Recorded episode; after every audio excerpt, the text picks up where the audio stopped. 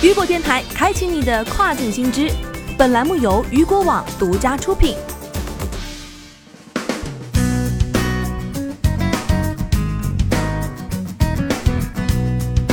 Hello，各位好，欢迎大家收听这个时段的跨境风云。那么接下来的时间带您来关注到的是韩国电商 Coupang 发生集体感染，涉超四千名员工。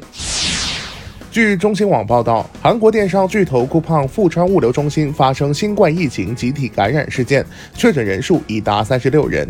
据介绍，该地曾有四千名员工、送货员进行工作。依据官方预测，确诊人数有可能将持续增加。二十四号，在一位员工确诊后出现了交叉感染的情况。韩国疾病管理本部中央防疫对策本部本部长郑银静介绍，与该物流中心感染有关的至少有三十六位确诊病例，其中三十二人为公司员工，两人为家属。经过调查，包括正式员工、临时工、配送员等，曾有超四千名员工在该物流中心工作。郑银静称，已设立临时检测站，正对所有员工进行病毒检测。同时，由于舆论对商品安全提出质疑，酷胖方面称已关闭富川物流中心，并表示新鲜食品是在包装后进入物流中心，员工不会直接接触食品，配送时员工也会佩戴口罩等。据了解。物流中心发生集体感染事件已非个例。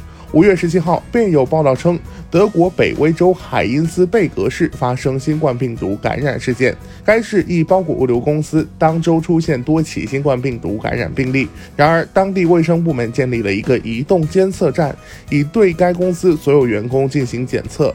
当时已有四十二人被检测为阳性。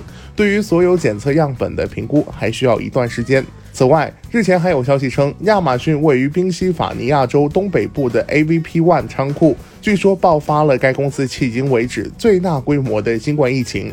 当地立法者认为，该仓库已有一百多名员工感染，比亚马逊其他任何一个仓库的确诊病例都要多。好的，以上就是这个时段雨果电台为您推送到最新一期的跨境风云。想要了解更多跨境电商资讯，您还可以持续关注到雨果网。我是大熊，我们下个时段见，拜拜。